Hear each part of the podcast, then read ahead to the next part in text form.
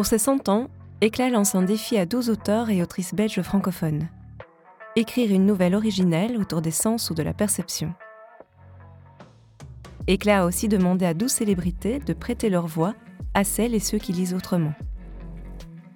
Dans ce quatrième épisode, Marie Dara, une des grandes figures de la scène slam, pose sa voix sur ses propres mots avec La chauve-souris. Belle écoute.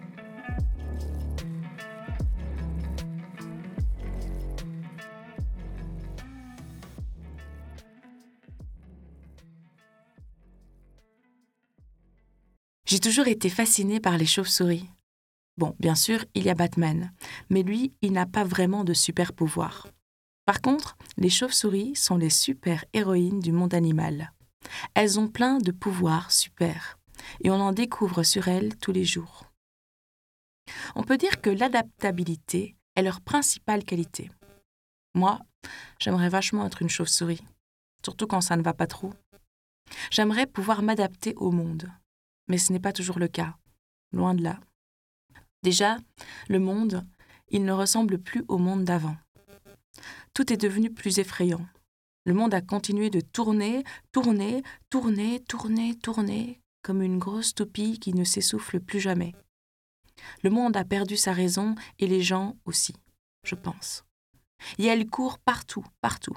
Et elle court sans regarder, sans entendre, sans toucher, sans sentir, sans prendre le temps. Et elle court partout, partout. Ma maman aussi, elle court. Je pense qu'elle est en train de se transformer en Jean. Avant, elle les appelait les autres. Maintenant, elle y ressemble de plus en plus aux autres. Avant, elle parlait d'un autre monde, maman. Un monde de couleurs, d'odeurs, de sensations, où on prenait le temps. Aujourd'hui, les humains ressemblent à la vermine d'un monde qui n'existe plus. Pourtant, il est toujours là, tout près, ce monde. Je le vois bien, moi, haute comme trois pommes. Je le regarde et je le vois. Maman, elle dit que je fais partie des épargnés. C'est le qui voit encore le monde comme il était avant. Moi, je ne comprends pas trop ce que ça veut dire, étant donné que je ne vois qu'un monde qui est ma réalité. Parfois, je me demande si les autres avaient vraiment des yeux, est-ce qu'ils verraient la même chose? Il y a plein de mondes dans un monde, une multitude de façons de le voir, de l'appréhender. Maman, elle dit que c'est un super pouvoir de regarder le monde avec ces yeux-là. Puis elle dit qu'un jour mes yeux ne verront plus ce monde, que je n'arriverai plus à voir et je ne comprends pas trop ce qu'elle veut dire. Je la regarde pleurer. Je ne sais pas toujours quoi faire. Ça fait un petit temps que maman perd de sa couleur. Elle est déjà pas bien bronzée, maman, avec sa peau de marbre et ses taches de rousseur. Ses cheveux bruns bouclés qui deviennent blancs. Mais c'est son âme surtout qui grisonne. Elle rapetisse, elle se plie, elle courbe le dos comme les autres. Mais elle ne les appelle plus les autres, et ça, ça m'inquiète. Ça, c'est terrifiant. Les chauves-souris sont les vraies super-héroïnes du monde animal. Je pense qu'on peut dire qu'à taille de mammifères égale, si elles étaient à notre échelle, elles nous mettraient la pâtée de légumes on dénombre plus de 1400 espèces de chauves-souris partout dans le monde. En 50 millions d'années d'évolution, les chauves-souris ont développé des sens et aptitudes extraordinaires pour survivre. D'un système de sonar intégré pour localiser leur proie à des ailes agiles faisant d'elles les animaux terrestres au vol horizontal le plus rapide. Il est clair qu'elles ont des super pouvoirs. Moi aussi, parfois, je crois avoir des super pouvoirs. En fait, il paraît que c'était juste comme ça qu'on était avant. Il paraît même qu'avant, les gens étaient plus connectés, et elles pouvaient faire des choses incroyables, et elles avaient des tas de machines pour faire des tas de choses. Et elles pouvaient voir au-delà de l'horizon et au-delà de l'infiniment petit et de l'infiniment grand, avec du verre qui elles courbaient. Et elles pouvaient regarder les étoiles et en le courbant dans l'autre sens, elle pouvait observer des particules si petites qu'elles finissaient par ressembler à des étoiles. Elle aussi. Le monde d'avant devait être fascinant. Maintenant, le monde d'aujourd'hui me fait peur. Il s'obscurcit si fort qu'on croirait qu'on ne va jamais s'en sortir. Il faut faire attention à tout. Les hommes sauvages, enragés parfois. Il n'est pas bon être une femme, encore moins une enfant seule avec sa maman qui rétrécit. Un jour où maman n'arrivait plus à démêler mes cheveux, nous sommes allés chercher du beurre de coco. Ça ira mieux avec ça, disait maman. Maman et moi, on n'a pas du tout les mêmes cheveux, et parfois, ça l'énerve de ne pas savoir brosser les miens. Et ce jour-là, elle était particulièrement énervée, maman, de ne pas y arriver. Elle tirait sur mes cheveux, et ça faisait un mal de fou. Alors je l'ai suppliée d'arrêter, mais elle ne voulait pas qu'on croie qu'elle s'occupait mal de moi. Alors elle s'est énervée plus fort que d'habitude, et ça m'a fait pleurer fort. Jusqu'au moment où elle m'a pris la main et m'a dit qu'on allait chercher du beurre de coco maintenant même s'il était tard, même si c'était cher. Alors, on est allé dans la rue, maman et moi. Première fois qu'on y allait si tard, quand le jour sombre dans la nuit. Mais maman était tellement énervée que je n'ai rien dit et suivi. Au magasin, la vendeuse avait un joli sourire et de longues tresses qui descendaient jusqu'à ses fesses. Elle sentait la vanille et le vernis à ongles. Il faisait chaud dans le magasin, plus chaud qu'à la maison. C'était agréable. Je regardais les produits et les perruques dans l'une des allées. Je n'avais jamais vu autant de couleurs différentes. Il y avait toutes les couleurs de l'arc-en-ciel, du bleu, du rouge, du violet. La sonnette de l'entrée a sonné violemment, tout d'un coup. Et la porte a claqué contre un rayon métallique en faisant un boucan d'enfer. Des voix ont hurlé tellement fort que je me suis couvert les oreilles des deux mains en fermant les yeux. Mais les voix ont continué de tonitruer par-dessus les paumes de mes mains sur mes oreilles. Et puis, il y a eu un grand bang qui a fait exploser un des néons au-dessus de moi. J'ai ouvert les yeux et des étincelles sont tombées en virevoltant. J'ai eu si peur que je me suis accroupie et j'ai serré mes jambes contre moi de toutes mes forces. La tête dans les genoux, j'ai pressé mes yeux contre les rotules jusqu'à ce que cela me fasse mal aux orbites. J'entendais des rires menaçants, maintenant, et des cris. J'entendais la voix de maman et celle de la serveuse qui suppliait comme moi plutôt quand maman essayait de me démêler les cheveux, mais pire encore. Puis j'ai voulu ouvrir les yeux, courir, aider maman. Mais je n'ai pas pu. Je n'ai pas pu. J'ai juste attendu que tout s'arrête. Je ne savais ni pleurer, ni crier, à l'aide. Je suis juste restée là, immobile, en silence, dans le noir, jusqu'à ce que tout s'arrête. Contrairement à la croyance populaire, les chauves-souris ne sont pas aveugles, mais beaucoup d'entre elles n'ont pas pour sens principal la vue. Elles ont plutôt recours à l'écolocalisation pour naviguer et trouver de la nourriture dans l'obscurité totale. L'écolocalisation est une façon de percevoir son environnement en émettant une onde sonore qui ricoche contre un objet et renvoie un écho donnant des informations sur la taille de cet objet et la distance à laquelle il se trouve. Ce sonar naturel est si sophistiqué que certaines chauves-souris peuvent détecter un objet de la largeur d'un cheveu humain. Quand j'ai voulu ouvrir les yeux, tout était éteint dans le magasin, comme si toutes les lumières avaient explosé et que la nuit au dehors était plus sombre qu'à l'ordinaire. J'ai parcouru le sol avec mes mains et j'ai senti des petits bouts de verre sous mes doigts. Alors j'ai fait demi-tour et j'ai marché à quatre pattes, passant la paume de ma main à plat sur le sol. Je pouvais sentir chaque sillon dans le carrelage froid et dur. De temps en temps, ma main butait sur les rebords en fer du rayon, jusqu'à ce que je comprenne que je pouvais le longer pour autant que je ne m'appuie pas contre lui au risque de le faire tomber. Au coin, j'ai tourné à gauche, vers la caisse et la porte d'entrée mais ma main a touché un liquide chaud et gluant. J'ai sursauté, me suis figée sur place. J'ai senti tous les poils de mon dos se dresser et un frisson me parcourir l'échine. J'ai touché mon nez en voulant le sentir, et par réflexe me suis essuyée en en mettant plus sur ma bouche et sur mon visage. Je le sentais collé sur moi, poisseux et froid, en train de sécher. J'ai passé le bout de ma langue sur mes lèvres et j'ai eu l'impression de lécher une rampe d'escalier un goût si métallique qu'il m'a fait monter des grosses larmes dans la gorge. Mais je n'ai pas pleuré. Un grognement étouffé s'est échappé, comme d'un autre enfant que moi. Et j'ai repris ma position, jambes serrées tout contre moi, la tête enfuie dans les genoux. Mais la porte a grincé. menaçante, macabre, faisant crisser le verre au sol. Et j'ai voulu fuir.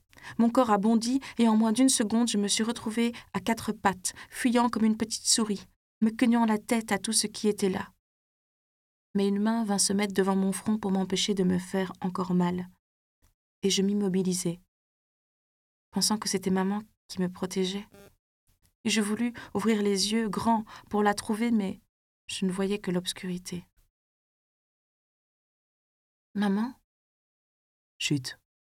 Ils vont revenir. Qu'est-ce que? Chut. Tais-toi. Attrape ma main et laisse-toi guider. Je ne vois rien. Moi non plus. Mais je vais te faire sortir d'ici. C'est ok si je te hisse sur mes épaules? Tu t'accrocheras? J'ai murmuré le plus bas possible. Oui. Et mon corps entier s'est enlevé du sol. Et dès que mes bras ont senti une masse de forme humaine, je l'ai agrippé de toutes mes forces. Et j'ai enfui mon visage dans ce qui, je crois, était un cou ou une épaule. La personne qui me portait bougeait d'une façon bizarre, glissant comme un serpent sur le sol. Je sentais ses mouvements fluides et délicats. Nous ne faisions aucun bruit, si ce n'est un léger claquement que la personne faisait à intervalles réguliers et qui semblait sortir de sa bouche. J'ai senti l'air sur mes avant-bras. Nous étions dehors. J'ai serré encore plus fort. Mais je respirais mieux. J'avais dégagé mon visage et entendu les murmures clinquants de la ville au loin. Des bruits de moteurs lointains, des sirènes, un chat, le couvercle d'une poubelle renversée qui roule dans une allée vide. Où est-ce qu'on va? Loin d'ici, à l'abri. Je ne vois rien. Est-ce que mes yeux sont ouverts? Je ne sais pas. J'ai senti tes cils effleurer la paume de ma main tout à l'heure, alors je dirais que oui. Mais j'ai besoin de toucher ton visage pour savoir. Maintenant, laisse-moi me concentrer. Il faut s'éloigner le plus loin possible d'ici, avant qu'ils ne rappliquent tous. Qui ça? Les autres. Nous nous étions arrêtés. C'était la première fois que j'entendais un adulte parler des autres, comme maman. Les claquements reprirent et nous reprîmes notre route. Je sentais la fatigue courir de mes épaules à mes mains qui n'arrivaient plus à accrocher les vêtements aussi fort qu'avant. Et le long de mes joues, un picotement chaud montait vers mes paupières lourdes.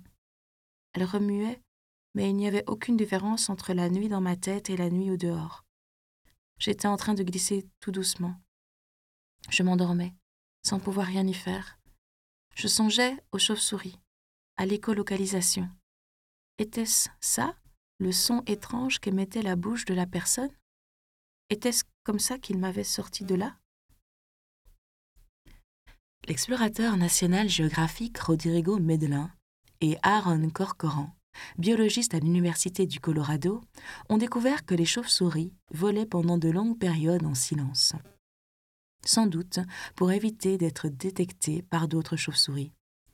Lorsqu'elles n'ont pas recours à l'écolocalisation, les chauves-souris peuvent se reposer sur leur vue et leur bonne mémoire spatiale pour trouver leur chemin. Les chauves-souris sont les mammifères qui utilisent leurs muscles pour voler en vol autonome. De fait, leurs techniques de vol sont uniques dans le règne animal. Les ailes des chauves-souris ressemblent à des mains humaines avec des doigts allongés reliés par une membrane flexible parcourue par des vaisseaux sanguins des nerfs et des tendons. Ces ailes singulières sont soutenues par des muscles qui rendent les chauves-souris aussi efficaces qu'agiles. Contrairement aux ailes d'oiseaux ou d'insectes, les ailes des chauves-souris peuvent se plier pendant le vol de différentes manières, comme peut le faire une main humaine. D'aucuns seront surpris d'apprendre que la chauve-souris mexicaine à queue libre est l'animal terrestre au vol le plus rapide. En 2016, des chercheurs texans ont documenté des chauves-souris mexicaines à queue libre atteignant des vitesses allant jusqu'à 160 km par heure, faisant de cette petite chauve-souris le mammifère le plus rapide sur Terre. Certes, le faucon pèlerin peut atteindre une vitesse d'environ 320 km par heure en plongée, En vol horizontal, cependant, l'oiseau n'atteint que des vitesses comprises entre 65 et 95 km par heure. Le faucon pèlerin triche, s'amuse Médelin. Il utilise la gravité pour prendre de la vitesse. J'avais chaud, bien chaud, comme un chausson en pomme, mou et délicieux. Mais je ne reconnais pas l'odeur de mon oreiller. Je respirais plus fort et un agréable parfum se mélangea à l'odeur du coussin.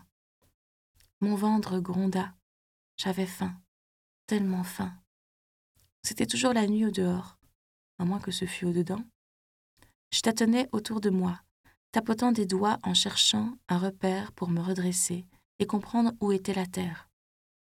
Je touchai le bord du matelas et me redressa. Le claquement apparut dans une pièce au loin, et quelqu'un s'approcha, traversant plusieurs espaces où le claquement résonna différemment. Je sentis une forme avancer vers moi, mais rester à, à distance. Tu es debout? Tu as faim? Je fis oui de la tête, sans répondre. Un silence s'installa. Si tu ne me réponds pas en parlant, je ne saurai pas ta réponse. Oui. Tends les mains devant toi. Je vais les toucher et mettre un sandwich aux légumes dedans. Tu aimes ça, les légumes? Si tu ne parles pas, je ne saurai pas. Oui, maman et moi, on aime les légumes. Tu étais avec ta mère quand... Il ne termina pas sa phrase. Je savais que je ne reverrais jamais maman. Je ne voulais juste pas qu'il le dise. Je ne vois plus rien. Moi non plus. Mais comment? Avec l'écolocalisation? Tu connais ce mot? J'aime les chauves-souris. Il posa dans mes mains un bout de baguette que je tripotais en essayant de trouver un angle d'attaque. De quelle largeur devrais-je ouvrir la bouche? J'inspectais du bout des doigts, concentrée, précise. J'avais faim. En règle générale, en biologie, les petits animaux ont une durée de vie plus courte que les gros. Mais les chauves-souris dérogent à cette règle. Ce sont les mammifères qui vivent le plus longtemps par rapport à leur taille. La plus vieille chauve-souris, jamais observée, était un minuscule murin de Brandt, en Russie, qui pesait moins de 7 grammes et qui a vécu au moins 41 ans. Récemment, des scientifiques ont étudié les cellules de plusieurs chauves-souris pour tenter de percer le mystère de leur vie exceptionnellement longue. Ils se sont concentrés sur les télomères, des structures protectrices trouvées aux extrémités des chromosomes. Chez la plupart des animaux, les télomères ont tendance à se raccourcir avec l'âge, un processus qui peut être associé à la dégradation et à la mort des cellules au fil du temps. Mais les télomères du groupe de chauves-souris qui vit le plus longtemps, les myotis, ne semblent pas rétrécir avec l'âge.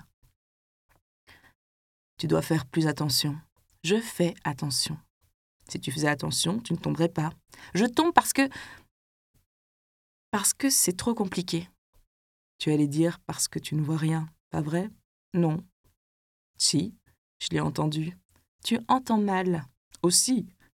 Il me reste vraiment rien alors. Et pourtant, je parie que je suis capable de tirer les deux oreilles sans que tu sois capable de m'en empêcher. Essaye toujours.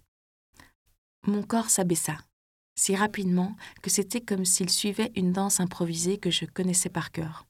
Je percevais chacun de ses mouvements en écoutant, en sentant, en visualisant ses attaques, sifflant dans l'air pour se ruer en direction du haut de mes oreilles attentives. Nous sautions d'un bout à l'autre de l'appartement, agile et souple, liquide. Je réalisais que je m'étais vraiment améliorée. Bien sûr, en rue, je faisais encore quelques petites erreurs, mais je devenais presque plus rapide et plus adroite que lui avec le temps. Depuis combien d'années étais-je ici? J'avais oublié le son de sa voix, son visage, la douceur de sa peau et la rugosité de ses mains, son odeur de javel et de sueur, l'odeur de ma mère. Je te tiens le bout de mon lobe se retrouva entre la chair de son pouce et la phalange pliée de son index. Mais ma main attrapa le balai et le manche lui caressa l'arrière du mollet. Il fut distrait, et je lui échappai si vite qu'il éclata de rire et sa voix vaincue. Tu deviens de plus en plus lent. Ou bien tu es plus rapide. Je suis plus rapide. Tu apprends vite, mais tu es toujours très mal coiffé. Comment peux-tu savoir? Tu ne me lèves jamais te coiffer, et tu n'as jamais appris. Voilà comment je sais pour sûr que tu es mal peigné. Je les préfère comme ça. Des petites antennes. Tu souris, je le sens. Non, je me moque. La nuit tombe, tu viens? Et essaye de ne pas traîner la patte. On sort le soir, toujours. Les autres sont moins nombreux le soir. Et elles ont peur, se cachent. C'est plus simple pour se faufiler. Nous allons au magasin de M. Ibrahim, une vieille âme qui se souvient du monde d'avant. Il nous raconte son pays et le soleil qui réchauffait sa peau brune pendant les mois interminables de l'été, Beaucoup de gens ont fui l'interminable été meurtrier pour venir ici au frais. Mais vaut la pluie d'ici que la soif là-bas, dit M. Ibrahim. Il est gentil. On peut lui faire confiance. Il ne profite pas de ses yeux contre nous. D'ailleurs, il n'y voit plus très bien, M. Ibrahim. Il confond les pamplemousses et les oranges, les concombres et les courgettes. Mais il est gentil. Il n'est pas encore devenu un autre. C'est grâce au souvenir du soleil dans sa tête, en sortant de son magasin, j'entendis une voix à travers la foule des autres. Une voix à laquelle je n'arrivais pas à accrocher un visage, mais que je reconnaissais. J'accélérai, me faufilant entre les corps de blocs tendus qui marchaient au pas, pliés, capitulants. Neil ne me suivait plus. Je l'entendis prononcer mon nom un peu plus haut que d'habitude. Mais la voix filait à toute allure, anguille frénétique dans la marée des autres. À un coin de rue, la voix stoppa, nette, il avait tourné. Je me précipitai en suivant le mur du bout des doigts et raflant mes empreintes sur la brique humide. Des pas montaient une cage d'escalier vide. L'immeuble empestait l'urine. Nous montions à grands pas. Il savait que je le suivais. Arrivé au sommet, je fis une roulade au sol, esquivant un objet lourd qui vient frapper contre le chambranle en métal. Des images sautèrent derrière mes paupières dans la nuit infinie, et une sensation étrange me parcourut. Un souvenir. Le souvenir d'un goût sur le bout de ma langue et de quelque chose de visqueux sur mon visage. Qu'est-ce que tu veux? C'est la mort que tu cherches ou pire?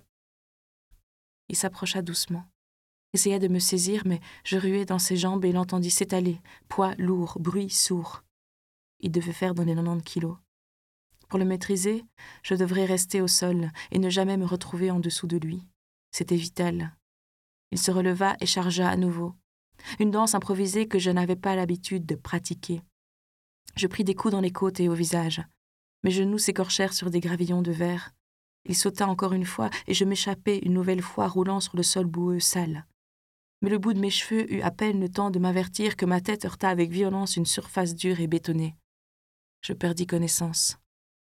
Lorsque je revins à moi, mes mains étaient attachées dans mon dos et on me serrait la gorge en me giflant la joue. Son haleine empestait l'alcool et la cigarette. Un abcès devait sûrement lui ronger une dent car l'odeur était infecte. Il me somma d'ouvrir les yeux. Je m'exécutai. Il recula et cracha le mot. Aveugle. Ce sera encore plus simple, susurra-t-il. J'entendis le zip de sa braguette. J'étais foutu. Mais il s'écrasa au sol de tout son long. Qu'est-ce qui t'a pris? T'as perdu la tête? Détache-moi C'est qui ce type? Et depuis quand on chasse les autres dans la rue et sur les toits? T'es folle? Détache-moi La corde est trop mouillée, je. Je sentis le corps de Neil passer au-dessus de moi. La corde céda et je lançai mes mains dans le vide sans espoir. Je parcourais nerveusement le bord. Je n'avais pas entendu de chute ou de cri. Soudain, je saisis des poignets étirés de toutes mes forces, tentant vainement de le hisser. Je n'étais pas assez musclé pour le remonter ainsi. Il y avait une corde au loin. Je l'attrapais et l'enroulai autour de son torse. Je mis mes pieds pour faire levier et le remonter assez pour qu'il puisse prendre appui sur la corniche. L'autre était encore là. Il appelait au secours. Je me précipitai et lui agrippai les poignets. La pluie commença à clapoter autour de nous. Il me regarda dans les yeux et me demanda qui j'étais. Je suis Sarah Zahir, fille de Patricia Besmal, amie de Brionna José, les femmes dans une boutique de soins pour cheveux. Et aujourd'hui, je peux te dire que je ne resterai plus jamais immobile. Regarde-moi bien. Plus jamais. Neil respirait fort derrière moi. Je courus vers lui. Tu vas bien? Tu n'as rien? Comment est-ce que tu as... Comment as-tu attrapé la... Je lui souris. La pluie En plus de vivre longtemps, les chauves-souris restent en bonne santé tout au long de leur vie, avec de très faibles incidences de cancer. De plus, les chauves-souris peuvent être infectées par des virus mortels tels que la rage et Ebola sans tomber malades. Dans tous les cas, selon les écologistes, les chauves-souris sauvages ne constituent pas une menace pour l'homme si elles ne sont pas dérangées et si leur habitat n'est pas détruit. Au-delà de ces extraordinaires caractéristiques, les chauves-souris sont utiles, voire indispensables à leur écosystème. Les chauves-souris sont des héroïnes méconnues de la biodiversité, déclare Médelin. Elles sont essentielles pour la production de notre nourriture, de nos vêtements et de nos boissons. Il est temps que nous les apprécions à leur juste valeur.